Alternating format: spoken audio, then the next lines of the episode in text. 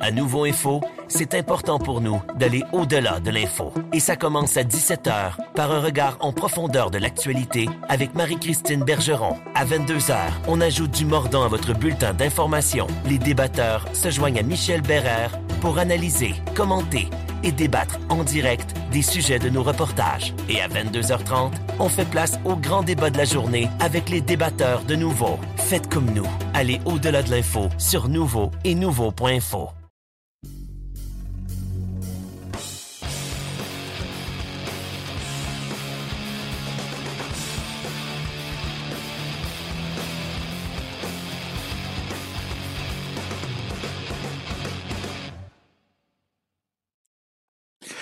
Salut tout le monde, bienvenue à cette présentation hebdomadaire sur la glace, édition du 17 avril. Beaucoup de matériel pour vous cette semaine. On est dans la grosse période, euh, les séries éliminatoires qui battent leur plein dans la Ligue junior majeure du Québec, les séries éliminatoires qui vont s'amorcer dans la Ligue américaine. Le Rocket de Laval s'est finalement qualifié pour les séries éliminatoires. Ça n'a pas été facile, mais le Rocket, pour une deuxième année de suite, sera là. Ça va commencer mercredi à la Place Belle. On va en reparler abondamment. On va s'entretenir avec Anthony Richard, le meilleur marqueur du Rocket cette saison. Euh, c'est le début du championnat du monde des moins de 18 ans jeudi sur les zones de RDS. On va parler de ça. On va parler, euh, on va également faire le bilan de la saison des Lions de Trois-Rivières en fin d'émission avec Marc-André Bergeron, les Lions dans la SCA qui ne participe pas aux séries. On a des entrevues pour vous. On va revenir sur un dossier qui a fait beaucoup jaser dans la dernière semaine, ce fameux septième match à Moncton où le Drakkar de Bécomo a été éliminé euh, au match numéro 7 en prolongation après avoir marqué un but qui semble qui nous semblait bon et qui aurait dû propulser le Drakkar en deuxième ronde. On va aller faire un tour à Bécomo pour parler avec l'entraîneur-chef et directeur général Jean-François Grégoire. Bref, beaucoup de matériel pour vous au cours euh, des prochaines minutes. Euh, on entre vraiment dans un moment extrêmement euh, grisant pour les amateurs de hockey avec les séries éliminatoires qui commencent dans la Ligue nationale. Évidemment, il n'y en a pas à Montréal encore cette année, on le sait depuis un bon moment, mais il y aura des séries éliminatoires à Laval. Le Rocket qui a donc complété euh, sa saison vendredi soir, qui est allé chercher une grosse victoire contre le Crunch de Syracuse. Et euh, ça, ça a assuré, après les victoires de lundi et de mercredi contre Scranton, Wilkes-Barre et contre Toronto, d'une place en série. Le Rocket qui termine au cinquième rang de la section nord avec 76 points a dû aller chercher huit victoires dans ses neuf derniers matchs pour coiffer les Monsters de Cleveland par trois points. On se souvient là, que vendredi, il y a une dizaine de jours, lorsque le Rocket avait perdu contre Cleveland, on se disait ouf, ce ne sera pas facile, c'est le match qu'il ne fallait pas échapper. Mais finalement, le Rocket euh, s'est ressaisi, a gagné le lendemain à Syracuse, on vous en avait parlé lundi dernier, et est allé chercher trois victoires en trois matchs à domicile. Le Rocket qui a enregistré un record d'assistance avec 10 295 spectateurs. Et c'est déjà annoncé que c'est à guichet fermé pour le match numéro un de la série 2 de 3 contre les Comets de Utica. Parce que oui, le Rocket a dû attendre jusqu'à dimanche après-midi pour connaître l'identité de l'équipe qu'il allait affronter. Ce sont finalement les Comets qui ont été coiffés par les Americans de Rochester par un seul point. Donc, au final, euh, Toronto termine au premier rang de la section nord avec 90 points. Syracuse, deuxième, 81. Rochester, troisième, 81. Utica, quatrième, 80 et Laval qui termine au cinquième rang avec 76 points. Souvenez-vous, on vous avait dit, après 36 matchs en première moitié de saison, le Rocket n'avait signé que 13 victoires. Et là, on se disait, ce ne sera pas simple de remonter la pente. Mais le Rocket est allé chercher 20 victoires en deuxième moitié de saison, a surtout beaucoup mieux joué sur les patinoires adverses pour aller chercher des victoires et donc est qualifié pour la série. La façon dont ça fonctionne, pour vous l'expliquer, il y a une série 2 de 3 qui va opposer les équipes de quatrième et de cinquième place, soit Utica et Laval. Utica a l'avantage de la glace ayant terminé quatrième, mais le format de la série est que le premier match est à Laval mercredi, les matchs 2 et 3 à Utica vendredi et samedi. Et le gagnant de cette série-là va affronter à compter du 27 avril prochain dans une série 3 de 5 les Marlies de Toronto qui ont terminé au premier rang. Pendant ce temps-là, Syracuse et Rochester vont aussi s'affronter dans une série 3 de 5. Euh, le Rocket l'an passé avait évité la fameuse série 2 de 3, ce qu'on appelle le play-in en première ronde, mais euh, avait, réussi donc à éviter cette série-là qui peut être, comme on le sait, un petit peu euh, difficile, un petit peu traître.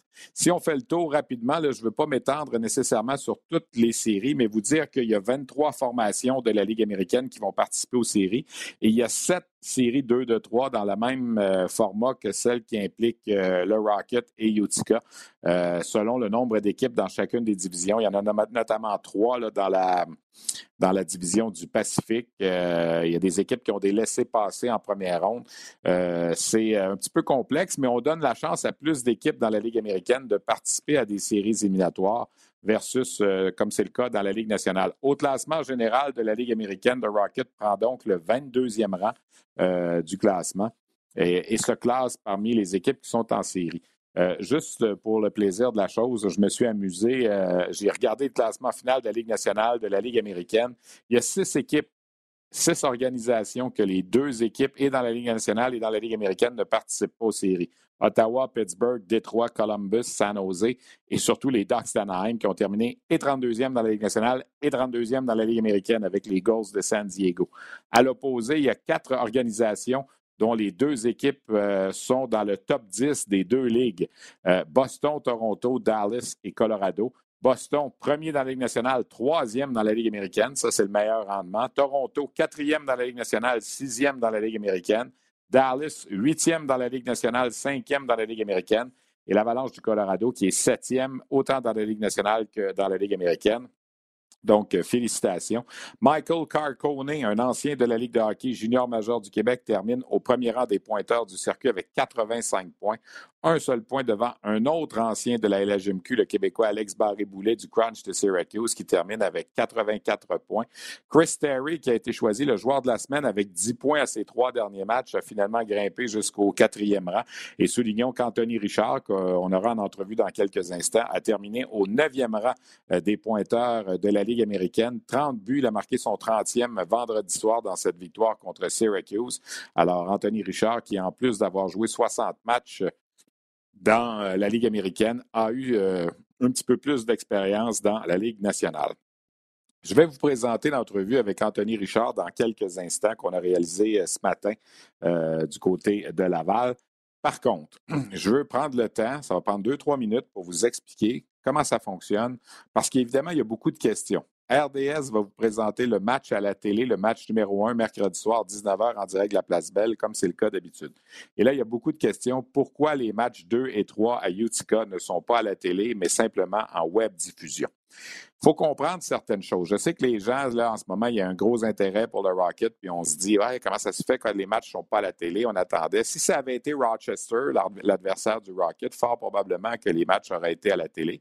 Et si le Rocket gagne contre Utica, et joue contre Toronto, les matchs seront à la télé. C'est que dans la Ligue américaine, contrairement à la Ligue nationale, il n'y a pas d'équipe de production télévisuelle locale à chaque endroit.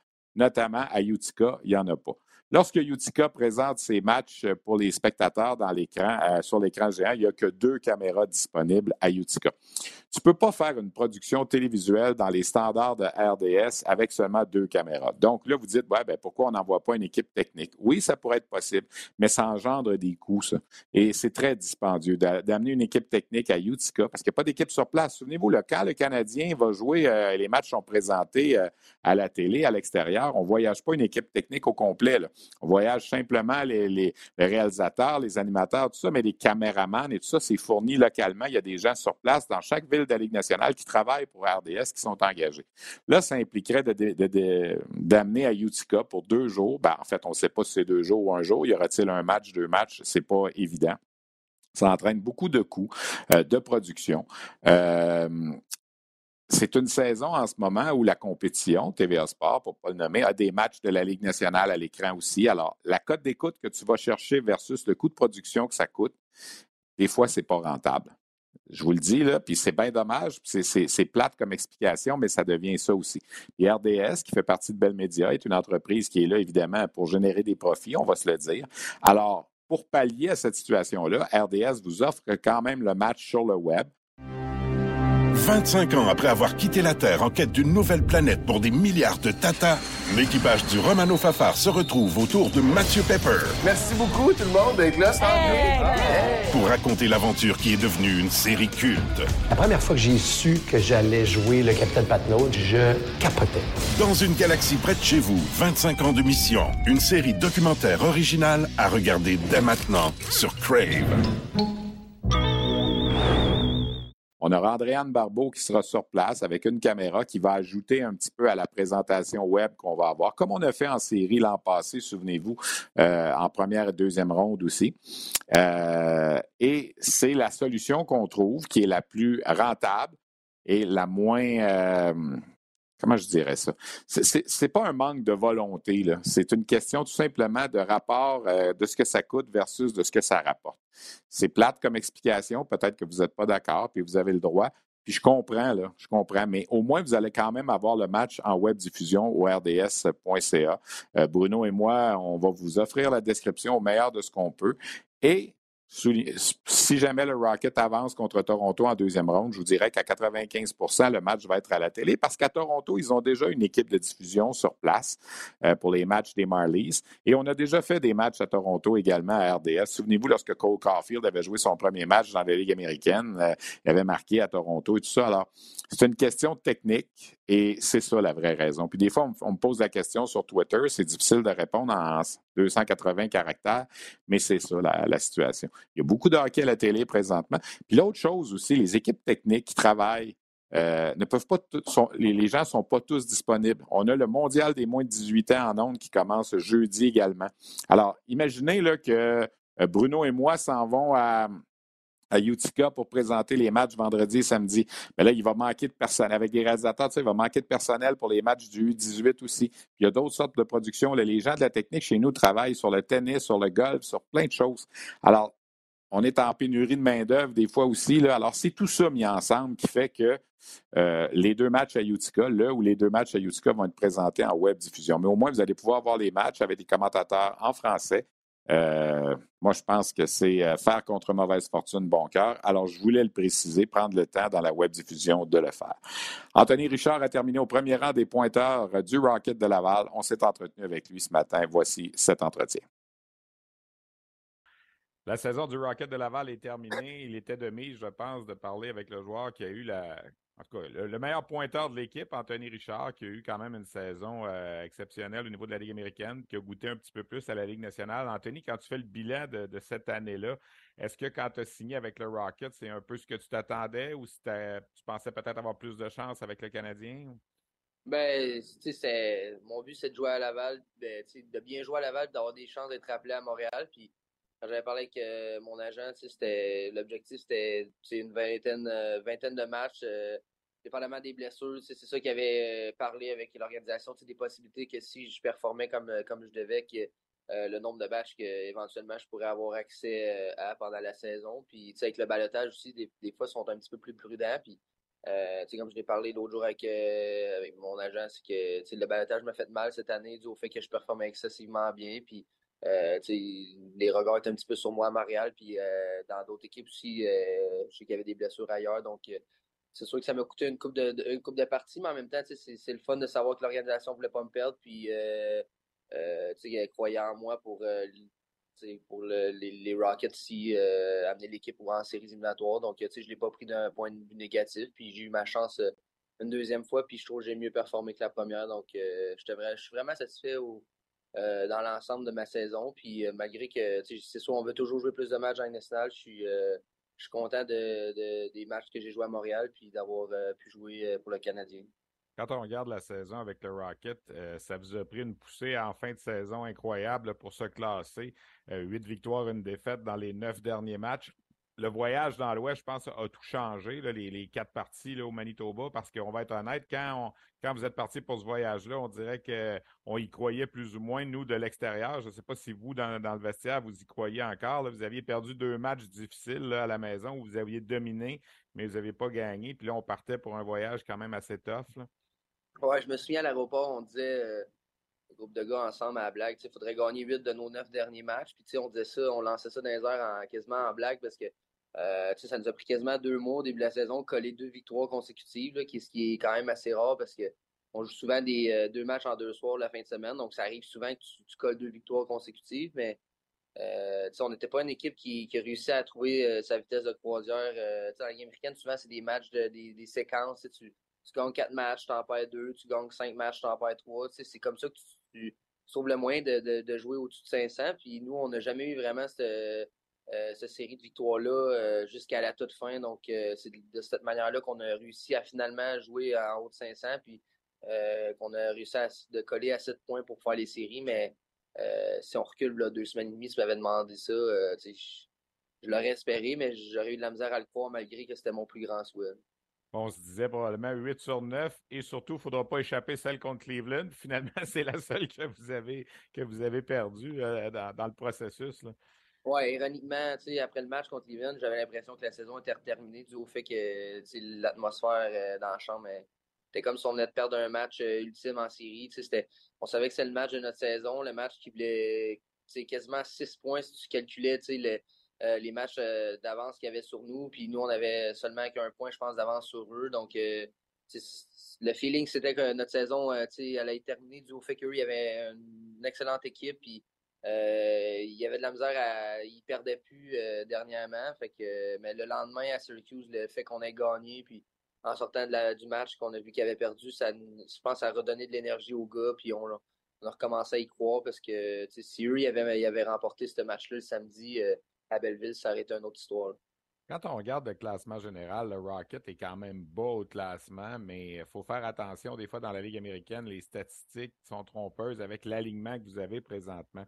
Tu connais bien Benoît Groux, il était ton entraîneur l'an passé. Vendredi soir, j'étais à Laval avant le match. Il me dit Laissez faire le classement, le trompez-vous pas. Laval, en ce moment, c'est la meilleure équipe de la section Nord. Qu'est-ce que tu penses de ça? Ben, moi, je l'ai vécu dans, jouer dans plusieurs divisions, puis euh, tu regardes des fiches de d'autres divisions, ça n'a pas nécessairement rapport avec le, force euh, en tant qu'équipe. On a joué euh, dans la section de Milwaukee, euh, Manitoba, puis Rockford, puis j'ai trouvé que personnellement, le hockey de notre division était meilleur. Est-ce que leur alignement était dissimé par les blessures, puis au début de l'année, c'était une meilleure division, mais j'ai trouvé que le hockey dans notre division était plus relevé. Chaque équipe était plus serrée une de l'autre, tandis dans cette division-là, malgré qu'on a, on a remporté quatre matchs, qu'on a bien joué, je trouvais que notre hockey euh, rapide puis euh, physique, si on avait joué toute l'année dans cette division-là, peut-être qu'on aurait fini dans les premières, selon moi. Fait que, comme tu dis, le classement de la Ligue américaine, il change tellement que on finit dans le, dans, le, dernier tiers de la Ligue, mais on est en série, mais dans une autre division, on aurait pu être dans le premier tiers. des fois, c'est il y a des divisions qui sont moins fortes, il y en a qui sont plus relevées, mais euh, ben, s'il dit ça, c'est que c'est un, un vieux loup dans les américaines. Euh, il, connaît, il connaît les forces et les faiblesses de chaque équipe. Fait que s'il dit ça, euh, je le crois. Puis de la manière qu'on joue aussi, je pense qu'on est, on est l'équipe à battre en ce moment dans notre division. Le Rocket est deuxième dans la Ligue américaine pour le nombre de buts marqués, premier pour le nombre de tirs au but. Est-ce que c'est une identité que vous vouliez ou ça s'est tout simplement fait naturellement? vous marquez beaucoup de buts, vous avez toujours beaucoup de tirs au but, mais l'équipe, des fois, a eu de la difficulté à se classer en série le dernier week-end malgré ces stats-là. Oui, euh, c'est drôle à dire parce qu'on est une des équipes qui a un, différentiel positif. Euh, je sais que Cleveland, euh, il pouvait se qualifier, mais il y avait un différentiel de presque moins 20 par rapport à le marqué puis but euh, euh, compté. Fait que, je pense qu'on a bien balancé toute la saison. Est-ce que quand on a gagné, on gagnait par une, plus grande marge, puis quand on perdait, c'était des matchs plus serrés, ça se peut aussi. J'ai pas toutes les statistiques, mais on est une équipe dès le début qui a joué quand même assez simple. c'est l'identité de Jean-François, c'est amener beaucoup de rondelles au filet, créer beaucoup de trafic devant le gardien. Puis euh, on savait qu'avec des gars qui arrivaient du junior, des Dubé, des Simono, euh, c'est des gars qui sont excessivement offensifs. Puis euh, c'est des gars comme ça qui jouent sur la 3 et 4e ligne au début de l'année avec autant d'offensives, c'est rare dans la Ligue américaine. Donc je dirais que notre alignement à l'attaque, il, était considéré pas mal offensif considérant les joueurs qu'on avait reçus cette, cette année. Fait que sans surprise, mais je dirais que où est-ce qu'on se classe au classement ayant la meilleure offensive, c'est quand même, euh, quand même une surprise. D'habitude, quand tu marques beaucoup de buts, tu es dans les bonnes équipes de la Ligue américaine. Je veux qu'on regarde un peu la série qui s'en vient. On a su là, euh, dimanche en après-midi que ce serait les Comets de Utica. C'est une équipe contre laquelle vous avez eu du succès, cinq victoires, une défaite. C'est sûr que là, c'est un 2-2-3, c'est trade. Il ne faut pas échapper le premier match à la maison, mais j'imagine que vous êtes confiant, considérant la fin de saison que vous avez eue, puis considérant que vous avez du succès contre eux. Oui, euh, l'année passée à Syracuse, c'est totalement l'inverse. Quand je suis arrivé, il restait peut-être une 7-8 matchs, puis je pense qu'il avait gagné un match sur 12. Euh, euh, joue 12 matchs contre Utica, puis on avait vraiment de la misère à jouer là. Euh, même chez eux, c'était excessivement dur de gagner. il y avait une, vraiment une bonne équipe l'année passée. Fait quand je suis arrivé ici cette saison, de voir qu'on avait autant de succès à Utica, qui est un aréna quand même assez hostile puis dur à gagner, j'étais impressionné par l'équipe, surtout que, comme je dis, c'est dur de gagner là-bas. Puis c'est en ce moment, le fait qu'on n'ait pas l'avantage de la glace, ça, m'importe peu dû au fait qu'on a, on a très bien joué là-bas. Puis euh, eux, euh, à l'inverse, ont de la misère à venir jouer ici. Fait que, un 2-3 comme ça avec deux matchs là-bas, ça me fait pas peur. Puis euh, les gars, on est vraiment confiants de pouvoir aller gagner un match là-bas. Mais c'est un format de série quelque part qui peut vous avantager. Vu que vous commenciez à la maison, c'est déjà guichet fermé, c'est déjà annoncé. On, on a un gros hype là, en ville pour, pour ce match-là. là Ouais, puis euh, si on gagne le premier, puis euh, comme je dis, avec la succès qu'on a eu contre eux, ça, ça, peut le jouer dans la tête. Puis euh, je sais que dernièrement, ils jouaient pas, à part en fin de semaine, qui ont réussi à, ramasser deux, deux, grosses victoires. Je sais qu'ils jouaient pas le meilleur match, euh, le meilleur hockey. Ils ont presque. Euh, ça s'est joué au dernier, dernier week-end de l'année pour eux. Puis pendant un bout, ils étaient deuxième de notre division. Donc je sais qu'ils ont beaucoup de joueurs au New Jersey, ils ont beaucoup de blessures. Fait que ça va être à nous de profiter de l'engouement à Laval, le premier match de, euh, de rentrer dedans en partant, mettre ça euh, de notre côté puis le, laisser savoir qu'ils n'auront aucune chance dans cette série-là. Ben, Anthony, écoute, l'an passé, il y a eu une belle fièvre à Laval pour les séries hein, jusqu'en finale de conférence. On vous souhaite encore la même chose cette année. Puis on te souhaite à toi de vivre ça. Tu as eu une super bonne saison. Puis je sais que c'est ce que tu voulais là, quand tu as, signé avec le Canadien. Alors, on va te le souhaiter. Merci, Stéphane. Merci. Alors voilà l'attaquant Anthony Richard du Rocket qui est devenu le deuxième joueur de l'histoire de six ans du Rocket de Laval à marquer au moins 30 buts en une saison. Chris Terry avait fait 32 buts lors de la première saison du Rocket euh, il y a six ans. Donc, euh, pour revenir sur euh, les matchs contre Utica, le Rocket a joué trois matchs à Utica avant la période des fêtes. Une victoire de 5 à 4 en prolongation. Justement, Anthony Richard avait marqué deux buts. Une victoire de 3 à 2 également en prolongation le 30 novembre et un gain de 5 à 2 le 14 décembre à Utica. Anthony Richard avait obtenu un but, trois passes. Les trois visites de Utica ont été après les fêtes à la Place Belle le 11 février, un gain de 6 à 2 pour les, euh, le, Rocket. La seule défaite est survenue le 17 mars, un revers de 3 à 2, mais le lendemain, le Rocket avait vaincu Utica 4 à 1 le 18 mars. Donc, cinq victoires en six matchs.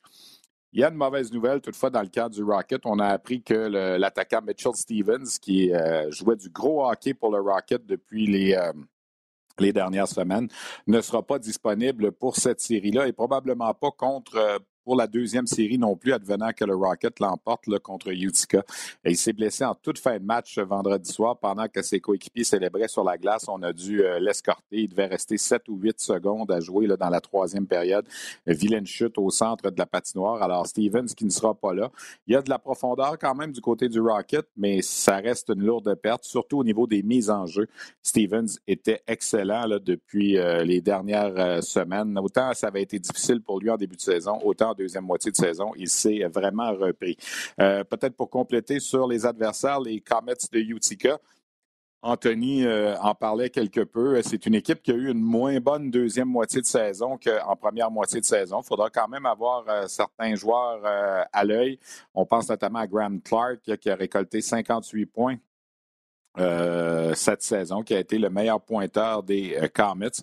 Et c'est une équipe, euh, les Comets, qui mise quand même sur un, excellent gardien en Nico Dawes.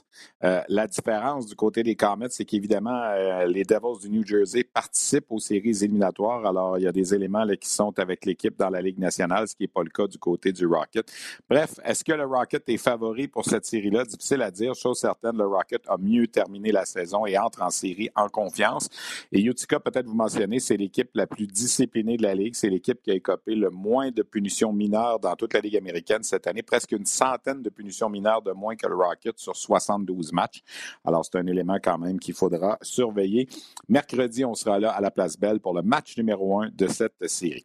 On passe maintenant à la Ligue de hockey junior majeur du Québec. On est en deuxième ronde avec euh, les séries, donc qui ont chacune deux matchs de jouer. C'est 2 à 0 pour les Olympiques de Gatineau contre les Huskies de Rouen-Noranda, 2 à 0 pour Québec contre Rimouski, 2 à 0 Sherbrooke euh, contre Drummondville. Et la série Halifax-Moncton est à égalité 1 à 1 des petites notes dans chacune de ces séries du côté de Gatineau. Francesco Lapena, le gardien de but, est vraiment solide. D'ailleurs, on va vous présenter une courte entrevue que j'ai réalisée avec lui dans quelques instants. Lapena qui a réussi quatre jeux blancs en sept matchs jusqu'ici. Euh, deux jeux blancs vendredi et samedi contre les Huskies de Rouen-Noranda. Sa moyenne de but alloué présentement est à 0,72 et son taux d'efficacité à 970. Et toujours chez les Olympiques, Alexis Gendron est rendu à 11 buts d'inscrits euh, en sept matchs depuis le début des présentes séries côté des remparts, ça va très bien aussi. On a accordé que huit buts en six matchs jusqu'ici euh, pour les remparts qui ont balayé la première ronde contre Charlottetown en quatre matchs et là, qui mènent 2 à 0 contre Rimouski. On a vu l'incident qui a fait jaser un peu euh, vers la fin du deuxième match à Québec samedi. Serge Beausoleil, l'entraîneur-chef de l'Océanique, qui n'était pas content alors que pendant à peu près une minute de temps, les deux défenseurs s'échangeaient la rondelle dans, le territoire défensif et il n'y avait aucune pression appliquée par les joueurs de l'Océanique. Serge Beausoleil a dit à la fin de match, euh, on s'est moqué de nous, on nous a fait, on a, ri de nous. Moi, je réponds à ça, quand tu perds 5 à 1, il reste 6 minutes à jouer en troisième. Il me semble que tu devrais mettre un petit peu plus de pression sur le porteur du disque. Mais Serge Beausoleil pense que les remparts ont voulu se moquer. Euh, on va appeler ça en bon québécois la, bonne vieille expression, le stuff de junior, si on veut, mais il reste que pendant qu'on parle de ça, on ne parle pas du fait que Québec est maintenant 10 en 10 contre Rimouski cette année. En saison régulière, les remparts avaient balayé les huit matchs contre Rimouski et là mène la série 2 à 0 qui va se poursuivre dans le Bas-Saint-Laurent demain. La série entre Sherbrooke et Drummondville, ben, c'est un festival offensif un peu pour euh, le Phoenix de Sherbrooke. Pour l'instant, Riley Mercer n'a pas été en mesure de faire ce qu'il a fait en première ronde contre Victoriaville, c'est-à-dire contenir l'attaque adverse. Le Phoenix qui a marqué 15 buts lors des deux premiers matchs, des gains de 7 à 3 et de 8 à 1. Dans le match de samedi, Joshua Roy est allé d'une performance de 3 buts, 3 passes pour 6 points, ce qui lui a permis de s'emparer du premier rang de la colonne des pointeurs en séries éliminatoires. Il a 9 buts, 9 passes pour 18 points en six matchs, l'espoir du Canadien, donc il connaît d'excellentes séries. Au total, depuis le début des séries, Sherbrooke a marqué 37 buts en six matchs et n'en a accordé que 11. Dans la série entre Halifax et Moncton, c'est l'égalité 1 à 1. Les Wildcats qui ont surpris les Mooseheads lors du premier match vendredi 4 à 1 à Halifax avant de perdre le second match 7 à 1 samedi.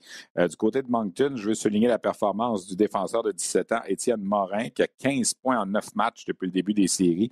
Du côté d'Halifax, Josh Lawrence a 16 points en 6 matchs. Jordan Dumais, le champion compteur de la saison, un petit peu plus tranquille selon les standards qui nous habituent habituellement. Il a quand même 10 points en 6 matchs. C'est pas négligeable non plus.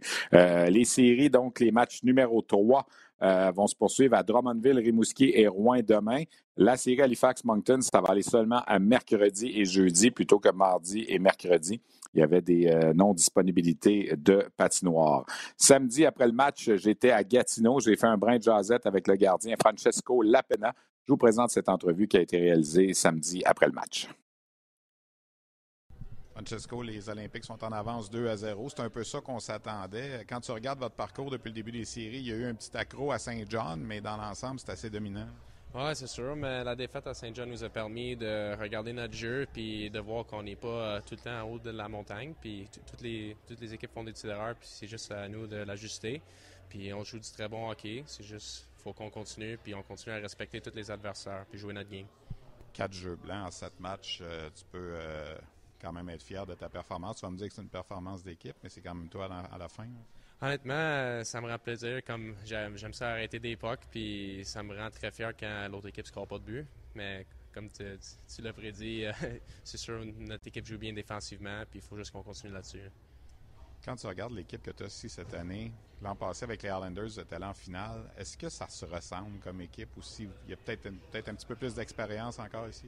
Euh, on a beaucoup de joueurs avec beaucoup d'expérience. Euh, avec Charlottetown, c'est une équipe que, avant que je suis arrivé l'année d'avant, ils sont allés en troisième ronde, Gatineau en deuxième ronde. C'est quand même euh, l'expérience des séries en général. Hmm, entre les deux équipes, les deux équipes, on a une très belle chimie d'équipe. Puis honnêtement, c'est ça qui permet à les équipes de rester ensemble dans l'adversité. Puis on a très hâte de voir où ça va aller.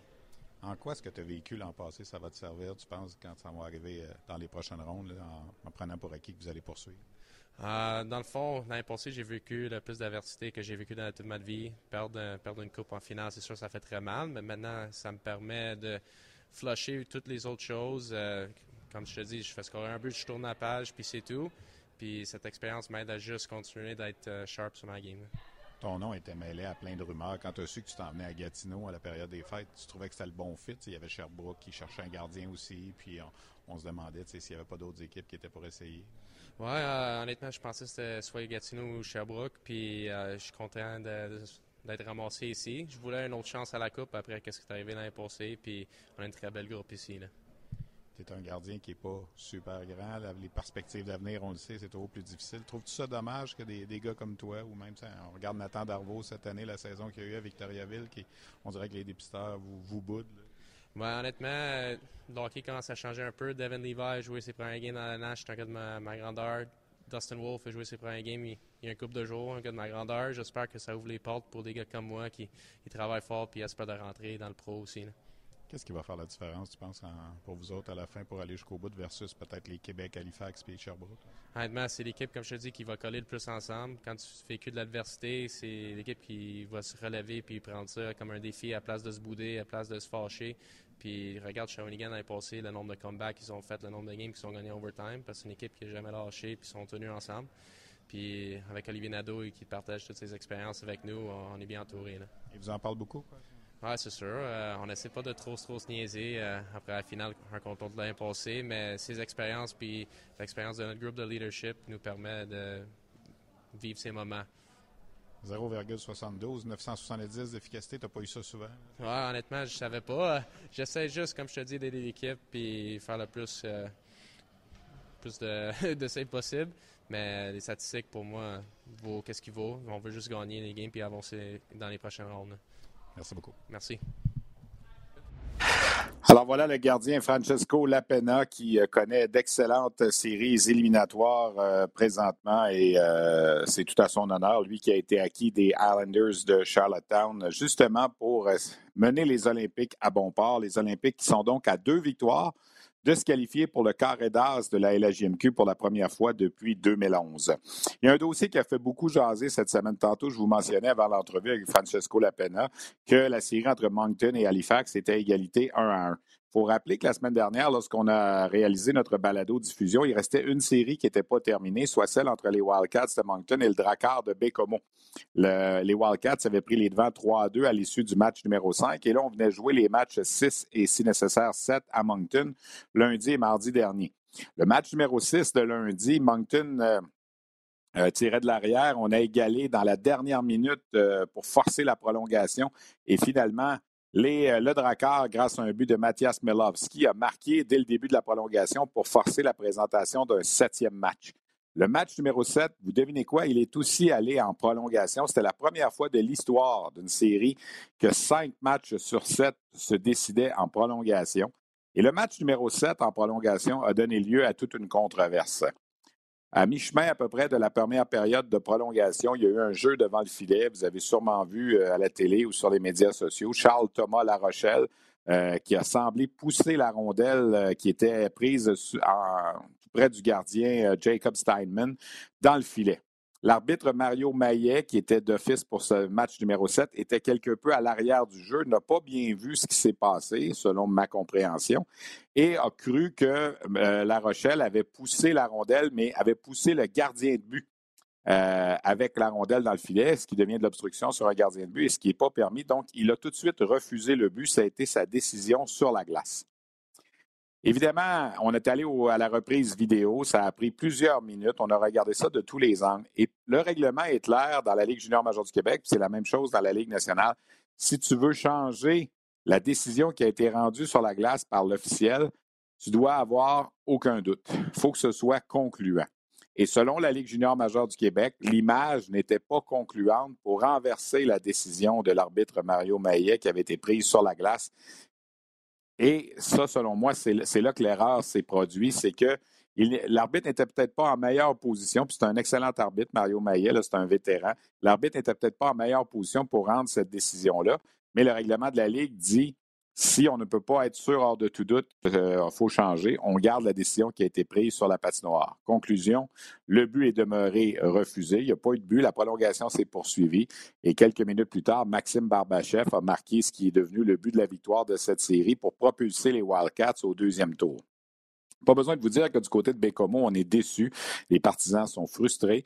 On le sait, le Drakkar n'a pas participé, n'a pas gagné une série depuis 2015. On a l'impression d'avoir été euh, volé sur cette séquence-là. Et moi, ce matin, ben, j'ai décidé de faire un petit coup de, zoom de téléphone avec Jean-François Grégoire, entraîneur-chef et directeur général du Drakkar de Bécomo, pour revenir sur cette situation et pour parler donc de ce qui s'est passé. Euh, j'en fais allusion dans l'entrevue, vous allez voir. En 2014, c'est le Drakkar qui avait été favorisé par une mauvaise décision d'un juge de ligne et qui avait donné un but gagnant en prolongation. Et c'est à la suite de cette euh, mauvaise décision-là, qui était flagrante, qu'on avait amené la reprise vidéo pour les hors-jeux aussi. Est-ce que là, ce qui s'est passé cette semaine va amener un autre changement dans la façon dont on va interpréter le règlement? Euh, ça reste à voir. Mais voici cet entretien avec Jean-François Grégoire. À Nouveau Info, c'est important pour nous d'aller au-delà de l'info. Et ça commence à 17h par un regard en profondeur de l'actualité avec Marie-Christine Bergeron. À 22h, on ajoute du mordant à votre bulletin d'information. Les débatteurs se joignent à Michel Bérère pour analyser, commenter et débattre en direct des sujets de nos reportages. Et à 22h30, on fait place au grand débat de la journée avec les débatteurs de Nouveau. Faites comme nous. Allez au-delà de l'info sur Nouveau et Nouveau.info. Notre invité, l'entraîneur-chef et directeur général du Drakkar, Jean-François Grégoire. Jean-François, j'ai l'impression qu'en ce moment, il y a encore un peu d'amertume parce que tu vois la deuxième ronde des séries qui, qui est en marche, puis vous, vous n'y êtes pas. Alors que dans ce fameux septième match-là à Moncton mardi dernier, vous avez, semble-t-il, marqué un but qui, en toute apparence, aurait dû être accordé puis qui n'a pas été accordé. Premièrement, ta vision de la situation quand ça s'est passé sur la glace, euh, ta discussion avec l'arbitre et tout ça, et comment tu as vu ça par après? C'est sûr que pendant le match, euh, l'événement, ça va vite. Euh, il y avait comme il y avait beaucoup de joueurs alentour de, La Rochelle. nous, ce qu'on voit du banc, c'est qu'on voit la rondelle rentrer. Euh, par contre, euh, eux, ce qu'ils regardaient en haut, ce qu'on m'a mentionné, c'était que la rondelle était en, dessous de la pad et que la Rochelle aurait poussé la pad dans le filet. Euh, c'est sûr, comme tantôt, ça va vite avec l'angle et tout ça. moi, lorsqu'ils vont en haut et ils disent que c'est non conclusif, ils ne peuvent pas voir si vraiment aller contre l'appel finalement qui a été fait parce que c'est euh, ils disent qu'ils ne voient pas bien. moi, quand je demande les images de la Ligue après ça, puis que j'ai le overhead, view, on voit clairement que euh, La Rochelle n'a jamais touché à la pad euh, pour pousser la rondelle avec la pad. Le, geste, c'est le bâton est entre les jambes et même après ça, on le voit au ralenti, la rondelle sort déjà entre les pads du goaler. Donc, pour moi, c'est même pas La Rochelle qui a scoré, c'est Séguin en arrière du filet lorsqu'il envoie la rondelle en avant du but, ça touche le patin à Morin qui s'en va finalement les pattes de Steinman. Euh, fait que, tu sais, on ne peut pas rien faire contre. Euh, on ne peut pas faire changer la décision euh, quelques jours plus tard ou même lorsque c'est le corps est fait sur la glace. mais, tu sais, moi, lorsque l'arbitre est mal positionné pour faire un appel, on, a encore on parle encore avec la Ligue. c'est sûr qu'il faut trouver un moyen de faire en sorte que si par le positionnement, le, bon appel ne peut pas être fait sur la patinoire, il faut se donner les moyens de faire en sorte que ça, ça arrive plus. Euh, parce que euh, ça a beaucoup d'impact une décision comme ça, évidemment. Euh, ben, si on commence par les joueurs, évidemment, ils ont tout donné. puis quand ça arrive comme ça, cette décision-là, évidemment, c'est eux qui en payent le prix. Mais ça a d'autres impacts aussi au niveau de, tu pas une ronde de plus euh, c'est de l'argent, euh, un engouement, puis toutes ces choses-là. On travaille fort pour amener les choses ici à Bécomo.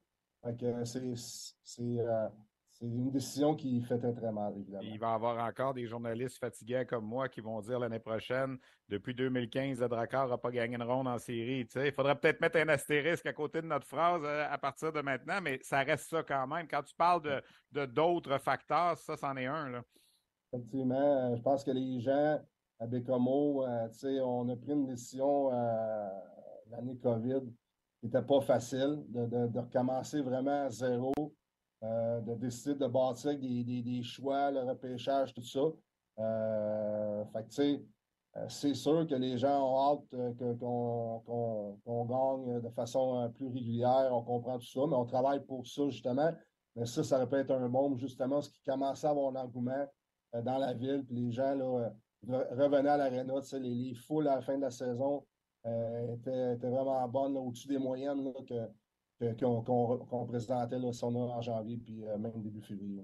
Est-ce que les gens de la Ligue t'ont contacté? Est-ce qu'il y a eu comme des excuses ou se dire, ou même l'arbitre, Mario Maillet, qui est quand même un vétéran, c'est un gars qui est dans la Ligue, ça fait longtemps. Puis est-ce que par la suite, quand on, prend du recul puis on regarde tout ça, euh, est-ce qu'il y a eu quelque chose qui t'a été dit par rapport à ça?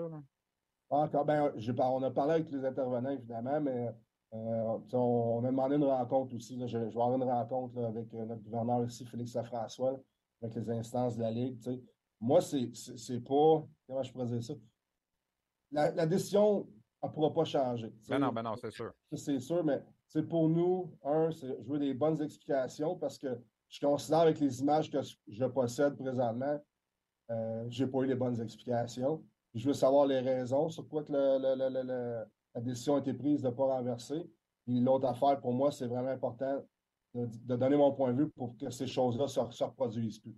je pense qu'on a, on, a les moyens techniques ou sinon, il faut s'y donner. Je pense qu'on est rendu quand même là, en 2023. Puis cet événement-là peut servir un peu comme en 2014, 2014 pour les, les hors-jeux.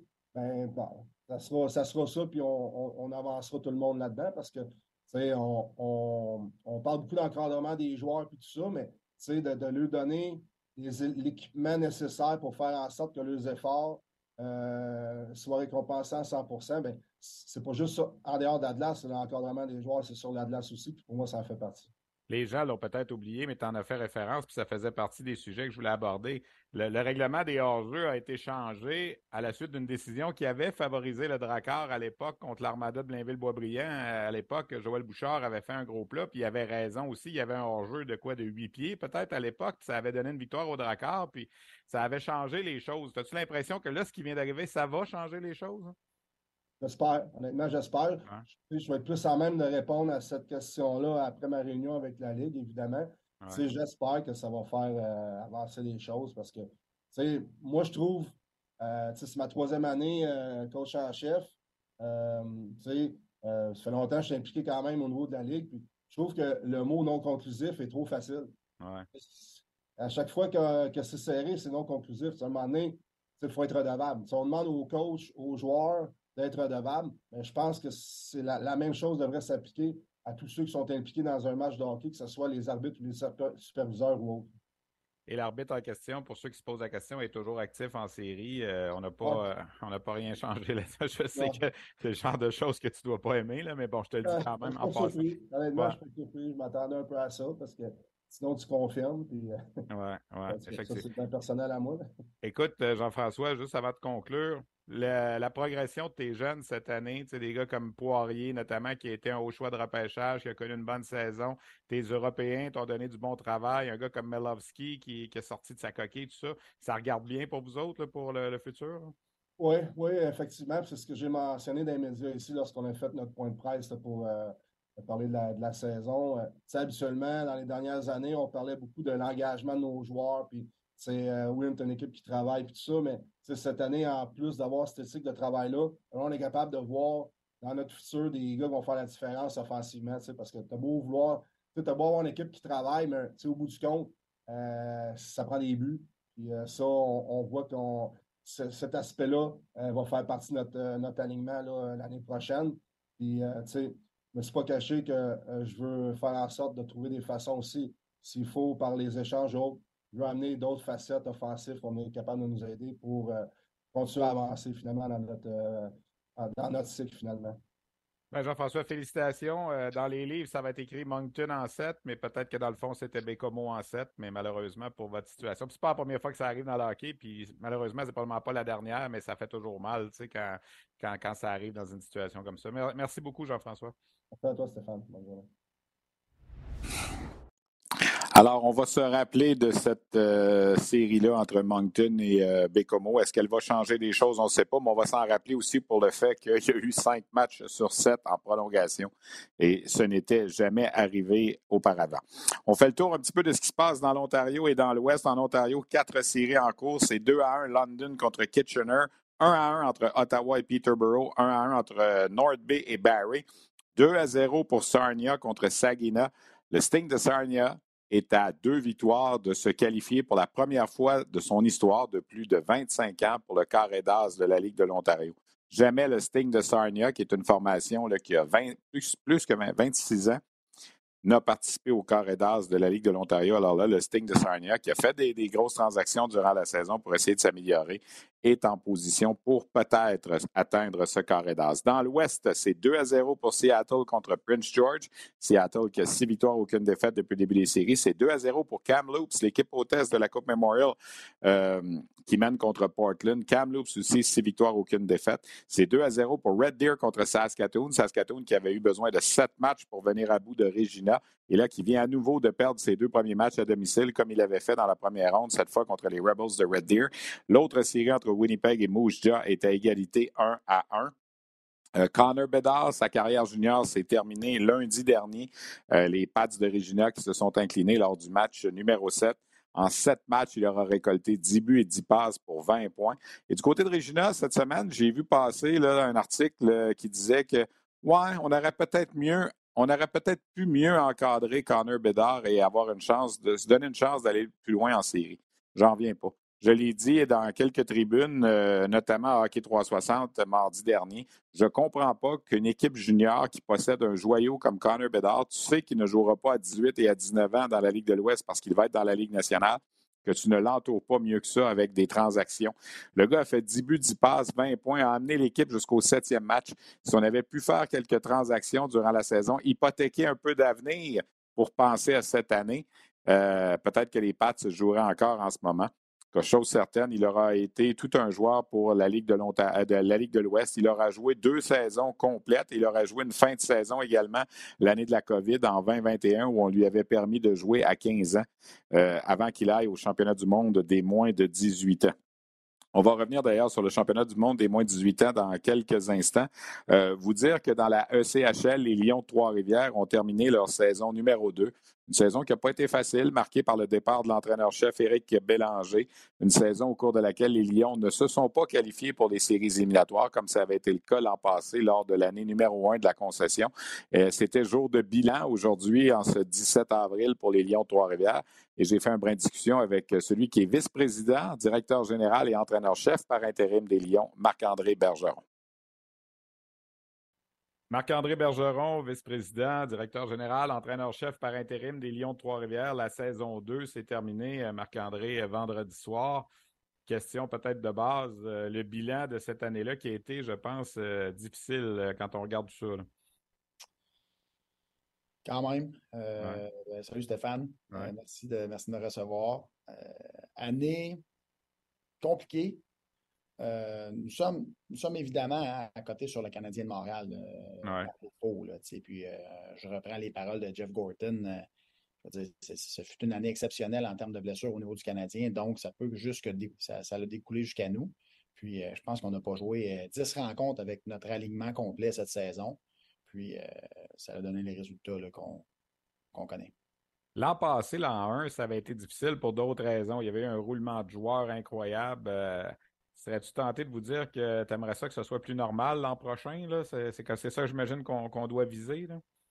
Oui, assurément. Je pense que aussi ça, nous facilite la structure. Hein. Je pense que rendu au niveau professionnel, il y a une structure que les joueurs se doivent d'appliquer soir après soir. Et puis, c'est pas toujours nécessairement la même, mais quand tu l'expliques à 25 joueurs euh, qui sont là tous les jours, ils deviennent meilleurs, ta structure est plus forte, donc ton équipe est meilleure. C'est sûr, quand tu l'expliques à à 55 joueurs euh, ou à 85, 87 joueurs comme l'année passée.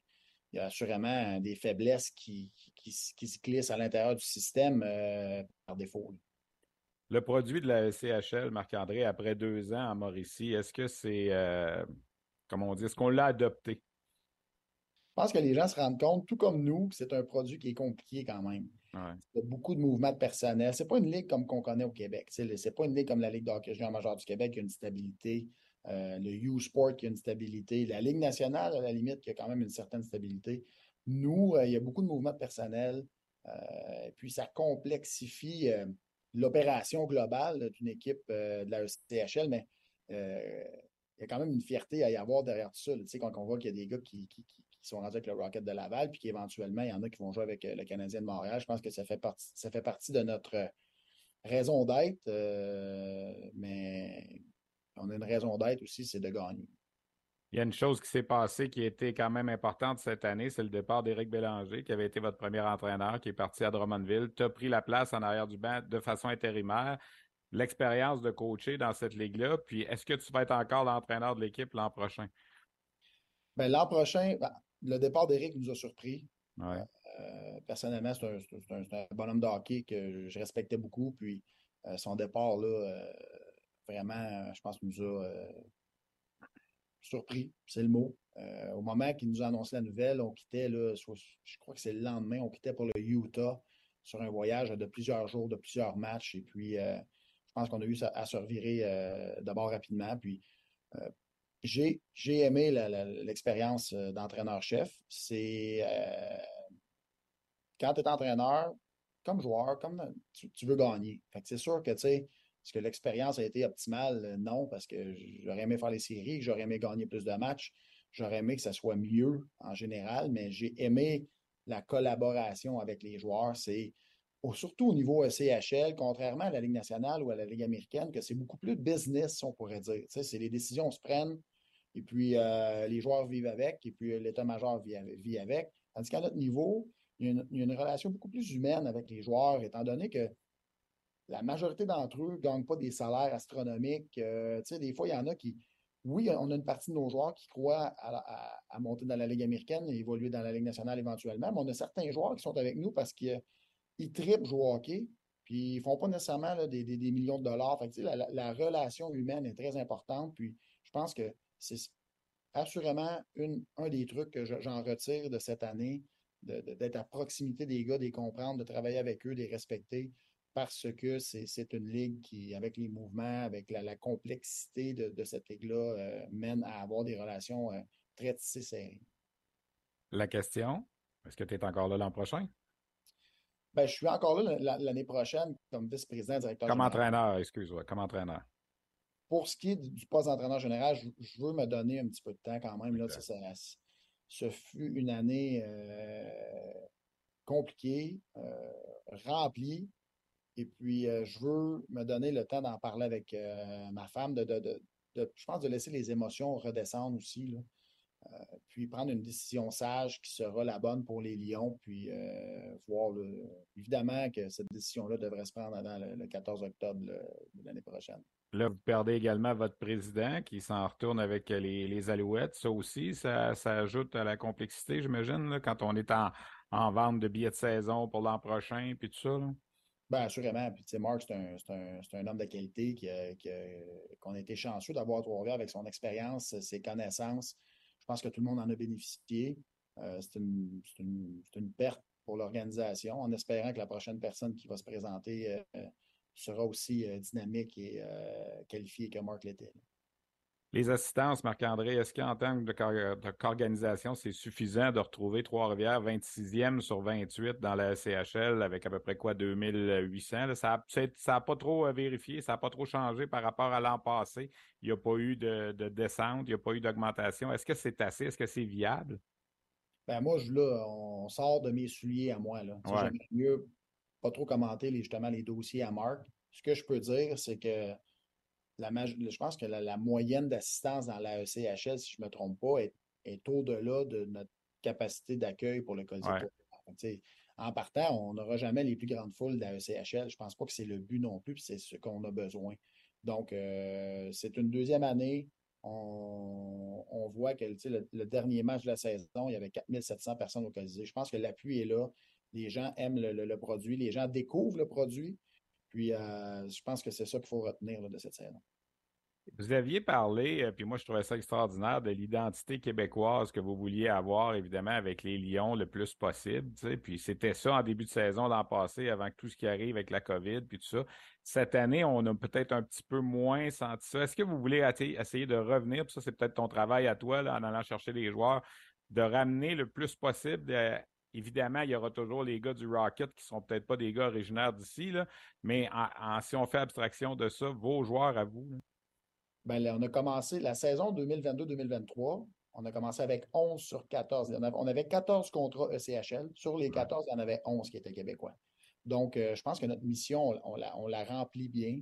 Euh, un coup que la saison a commencé, nous avions 24 joueurs, incluant les, gars de la, Ligue américaine, puis on en avait 14 sur 24. Puis tout au long de la saison, cette année, on a eu 55, 56, 57 joueurs. Je n'ai pas le chiffre exact en tête, là, mais on était à 50% Je crois qu'on en a eu 26 ou 27 des joueurs québécois qui ont porté l'uniforme des Lions cette année. on est là. Par contre, ce qu'on se rend compte, même nous, euh, on n'a pas j'ai pas la, prétention de penser que je connaissais la, ECHL du fond de, mes poches. Sur mm-hmm. mes doigts, tous les détails. Et puis, euh, on se rend compte qu'en saison, c'est beaucoup plus, beaucoup plus compliqué qu'on l'avait peut-être estimé euh, de remplacer un joueur québécois par un aussi bon joueur québécois. Tu sais, les gars sont partis, ne sont pas disponibles. Euh, on ne peut pas les attirer avec des montants d'argent astronomiques. Donc, c'est relativement compliqué d'être capable de remplacer des bons joueurs québécois par des bons joueurs québécois. Par contre, ça nous a permis de découvrir la SPHL cette année, qui est une ligue inférieure à, la ECHL aux États-Unis. Puis ces gars-là, c'est des carriéristes de hockey, c'est des gars qui y croient encore, c'est des, gars qui veulent continuer à jouer dans le hockey. Puis quand on les a apportés à Trois-Rivières, ben, ils nous ont rendu, là, euh, ils ont donné du bon hockey. Puis ça le fait qu'au lieu d'avoir 80 quelques joueurs, mais on en a eu une cinquantaine, étant donné que ces gars-là sont carriéristes, ils demeurent à Trois-Rivières, ils pratiquent à tous les jours, euh, des, vrais, des vrais professionnels. Marc-André, on va vous souhaiter bonne chance pour euh, la suite. c'est pas évident d'établir un nouveau, nouveau concept de hockey, appelons ça comme ça, une nouvelle ligue, mais on peut juste euh, espérer que ça fonctionne. Euh, la hiérarchie est là, dans le fond, avec le Canadien, le Rocket, puis Trois-Rivières. Euh, c'est une belle lignée, puis on espère que vous allez avoir du succès. Merci beaucoup, puis bonne chance. Merci, ça va. Voilà donc cet entretien avec Marc-André Bergeron, les Lions Trois-Rivières qui ont terminé la saison avec 29 victoires, 40 défaites et 3 défaites en bris d'égalité. Euh, au 26e rang sur 28 au niveau euh, des assistances, j'en parlais. Euh, évidemment, dans le cas de Marc-André Bergeron, on ne veut pas vous s'avancer là-dessus, mais personnellement, je croyais qu'il y aurait peut-être un petit peu plus d'engouement pour les Lions au fur et à mesure, mais les victoires, évidemment, ça fait foi de tout. Et là, l'équipe ne s'est pas qualifiée pour les séries. On va terminer cette euh, édition de notre balado-diffusion en vous parlant du championnat mondial des moins de 18 ans qui s'amorce jeudi du côté de la Suisse. Équipe Canada, Hockey Canada fait connaître l'identité des, pour l'instant, 22 joueurs. On pourrait peut-être en ajouter un autre éventuellement. Mais pour l'instant, 22 joueurs qui ont été euh, choisis pour représenter le Canada à ce tournoi. Euh, rappelons-le, c'est un, tour, Pardon. C'est un tournoi qui euh, met en vedette pour le Canada les joueurs qui font partie des 36 équipes éliminées, c'est-à-dire qui ne sont toujours pas dans la course. Il reste huit équipes en course dans chacune des trois ligues. Donc, pour ces 24 équipes-là, évidemment, impossible de prêter des joueurs. Euh, on voit mal, exemple, Sherbrooke envoyer Ethan Gauthier à ce tournoi-là quand on essaie de gagner euh, un championnat ici. C'est tout à fait normal. Alors, Présentement, l'équipe a été construite avec les joueurs donc des 36 équipes éliminées. Ce qu'on peut retenir rapidement, là, il y avait, euh, moi, je me fie toujours à l'équipe du tournoi Linka Gretzky de l'été précédent. Ça, ce serait l'équipe en principe numéro un des moins de 18 ans qu'on pourrait avoir. 15, 15 euh, joueurs qui ont participé à, à l'édition du Linka Gretzky l'été dernier avec Stéphane Julien qui a gagné la médaille d'or. Mais il y en a 15 présentement qui ne sont pas disponibles. Euh, je m'explique. Il y en a 13 qui ne sont pas disponibles. Il y en a deux qui étaient disponibles, mais qu'on a décidé de ne pas choisir, dont le Québécois Jordan Tourigny des Cataractes de Shawinigan qui est éliminé et Sage Weinstein des Chiefs de Spokane, dont l'équipe est éliminée aussi, qui aurait pu se joindre à la formation canadienne, mais qui sont toujours en série. il y a 13 autres joueurs, évidemment, qui, eux, sont en série. Je vous ai parlé du Québécois Ethan Gauthier. Il y a Mathieu Catafort avec Halifax également. Dylan McKinnon avec Halifax. Et il y en a comme ça dans chacune des formations. Euh, de la Ligue canadienne de hockey. De sorte que donc l'équipe canadienne qui va nous représenter, qui est quand même une belle formation, ben, euh, va compter sur huit joueurs qui ont participé euh, au Linka Gretzky de l'été dernier et va compter sur trois joueurs qui ont participé au championnat mondial des moins de 18 ans le printemps dernier, soit Tanner Howe des Pats de Regina, Matthew Wood de l'Université du Connecticut et Lucas Dragicevic euh, euh, des, Americans de Tri-City. Les gens ont noté qu'il y a un seul Québécois dans l'équipe, c'est le gardien Gabriel Daigle des Tigres de Victoriaville, qui va probablement être le troisième gardien de l'équipe. Je n'ai pas l'impression qu'on va l'utiliser, mais on veut lui faire vivre l'expérience parce qu'en principe, l'été prochain, ce sera probablement lui le gardien numéro un de la formation canadienne pour le Linka Gretzky euh, de cet été. Euh, pour le reste, ben, écoutez, il y a d'excellents espoirs qui sont là. Euh, c'est un tournoi qui est super le fun à suivre pour le repêchage qui s'en vient. Il y a 15 joueurs de l'équipe canadienne qui sont classés par la centrale de recrutement de la Ligue nationale, dont huit en première ronde. Alors, les gens pourront se faire une tête sur des bonhommes comme Draghi Civic, justement, ou euh, euh, Colby Barlow de, l'attaque d'Owen Sound, qui va être là, qui est classé au dixième rang en Amérique du Nord. Euh, Matthew Wood, qui est classé au huitième rang. Bref, ce sera intéressant. Et c'est la même chose. On va voir la, grosse équipe américaine aussi, où il y a beaucoup de joueurs qui sont classés en vue de euh, du, repêchage de cet été. Alors, ça commence jeudi matin sur nos zones. Le Canada qui joue contre la Suède en partant. La Suède qui a gagné la médaille d'or l'an dernier et la Suède qui a perdu en finale contre le Canada lors du Linka Gretzky de, l'été dernier. Donc, c'est un gros test en partant pour le Canada. Euh, vendredi, ce sera l'Allemagne. Dimanche, la Slovaquie. Mardi prochain, la Tchéquie. Et par la suite, il y aura les quarts de finale, demi-finale et finale. On va vous présenter en tout dix matchs de ce tournoi, les quatre matchs préliminaires du Canada deux quarts de finale, deux demi-finales et les finales de médaille d'or, médaille de bronze. Ça va se conclure le 30 avril prochain, ce tournoi qui est, comme je dis, toujours intéressant à suivre. Euh, l'entraîneur-chef de l'équipe est Jeff Truitt des Raiders de Prince-Albert et un de ses adjoints est Bruce Richardson de l'Armada de Blainville-Boisbriand. Donc, bien, bien hâte de, suivre, euh, de suivre ce tournoi qui commence, comme je le disais, jeudi. Beaucoup de hockey sur nos zones avec le Rocket mercredi soir. Euh, vendredi et samedi, le Rocket en web diffusion aussi Bref, il y a beaucoup de choses. J'allais oublier, je veux en parler rapidement, la Ligue de hockey junior majeur du Québec a fait connaître euh, ses candidats aux différents trophées. D'ailleurs, pas plus tard qu'aujourd'hui, on a confirmé que Maxime Massé des Saguenay-Chicoutimi était la recrue par excellence. On l'avait choisi également comme recrue offensive de l'année. La recrue défensive de l'année, c'est Marcus Kersey des Islanders de Charlottetown. Et au cours des prochains jours, on va dévoiler les gagnants de chacun des trophées. Euh, je ne veux pas tous les nommer, mais le trophée Selkie, entre autres, sera nommé le 20 avril, le trophée Guy Carbonneau le 21 avril, etc. Et on va conclure tout ça avec euh, le trophée Michel Brière remis aux joueurs plus, utiles. On va annoncer ça le 11 mai prochain. Les trois candidats sont Nathan Darvaux des Tigres de Victoriaville, Jordan Dumais des Moussets d'Halifax et Joshua Roy du Phoenix de Sherbrooke. Donc, il n'y aura pas de gala de rondelle d'or. Il n'y en a plus depuis euh, la pandémie. On annonce les trophées comme ça, comme on le fait dans les autres ligues aussi, au fur et à mesure. Et il y a des présentations qui sont faites sur la patinoire avant les matchs. Mais on a déjà commencé. Alors, c'est. Euh, c'est intéressant de suivre ça aussi.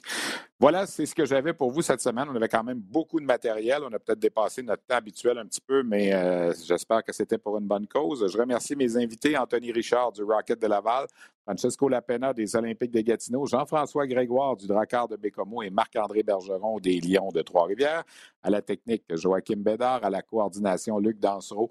Stéphane Leroux qui vous dit à la semaine prochaine pour une autre édition de Sur la glace.